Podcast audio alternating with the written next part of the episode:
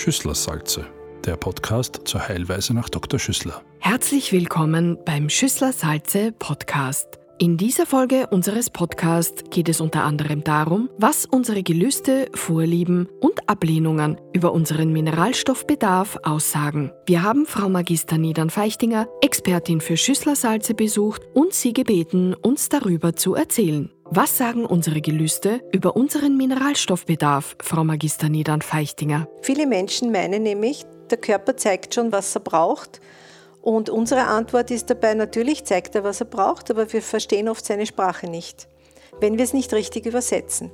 Und so gibt es Menschen, die literweise pro Tag Milch trinken. Und hier ist es für uns ein Zeichen, auf einen besonderen Bedarf Calciumphosphoricum zu schauen dann kennen Sie doch Kinder, die zu jeder Speise Ketchup brauchen. Sei es das Schnitzel, aber sei es auch der Fisch oder sonstige Pizza. Alles wird mit Ketchup verbrämt und äh, vermischt. Und hier fehlt ebenfalls dem Kind Calciumphosphoricum. Erwachsene neigen dazu, Geräuchertes zu mögen. Die lieben Speck, und zwar meterweise Speck können die essen. Alles, was geräuchert ist, wird geliebt und hoch gelobt. Und auch hier fehlt Calciumphosphoricum. Und wenn man dieses Calciumphosphoricum dann einnimmt, längere Zeit, dann verschwinden diese überaus starken Gelüste nach diesen Speisen. Menschen, die Leberstreichwurst besonders lieben oder Fleischtiger sind, die benötigen vor allem Ferrum phosphoricum. Die Lust auf Milchschokolade oder Nuss, Nüsse. Hier sind wir bei Kalium phosphoricum, unserem Energiemittel. Und alle, die dunkle Schokolade mögen und vielleicht noch rote Bäckchen dazu zeigen, die haben einen Magnesium-Phosphoricum-Mangel. Und dann gibt es die Leute, die salzen die Speisen noch, bevor sie es gekostet haben. Und da fehlt Natriumchloratum, die Nummer 8 alle Mehlspeistiger, Brottiger, Nudeltiger oder gar Menschen, die sich schichtenweise Butter aufs Brot streichen, die brauchen Nummer 9 Natriumphosphoricum. Und so sehen Sie, wie der Körper unsere Gelüste zeigt, um uns eigentlich auch zu signalisieren, welche Mineralstoffe er eigentlich benötigen würde. Besonders lustig ist es auch, wenn man da dann schwangeren Frauen zuschaut, wie die ihre Gelüste in der Schwangerschaft ausleben. Auch hier ist es sehr gut, wenn man mit Mineralstoffen nach Dr. Schüssler begleiten kann. Die Begleitung in der Schwangerschaft, möchte ich aber sagen, sollte über eine Beratung in der Apotheke erfolgen. Was sagt es aus, wenn Schüsslersalze einen bestimmten Geschmack haben, wenn man sie einnimmt? Auch das wird uns immer wieder rückgemeldet. Da kommt jemand in eine Apotheke und sagt, Herrn, ich habe von Ihnen Schüsslersalze gekauft ist es richtig, die sind schimmlig, die schmecken modrig oder mockig. Und dann schaut man nach und dann ist da gar keine Nummer 5. Aber der Mensch braucht die Nummer 5. Kaliumphosphoricum ist hier ein hoher Bedarf. Wenn man dann diesen Menschen sagt, sie müssen Kaliumphosphoricum in höherer Dosierung ein, zwei, drei Tage dazu nehmen, verschwindet dieser Geschmack. Manche nehmen Schüsslersalz zu sich und haben das Gefühl, als wäre da eine Seife drinnen oder das würde parfümiert sein. Hier fehlt in der Mischung oder momentan Kaliumchloratum die Nummer 4. Alles, was salzig schmeckt, braucht Natriumchloratum. Und wenn es sauer ist, braucht man Natriumphosphoricum, die Nummer 9. Und bei bitterem Geschmack brauchen wir die Nummer 10. Das heißt, die angesprochene, über den Geschmack angesprochenen Mineralstoffe sollte man gegebenenfalls dann dazu nehmen.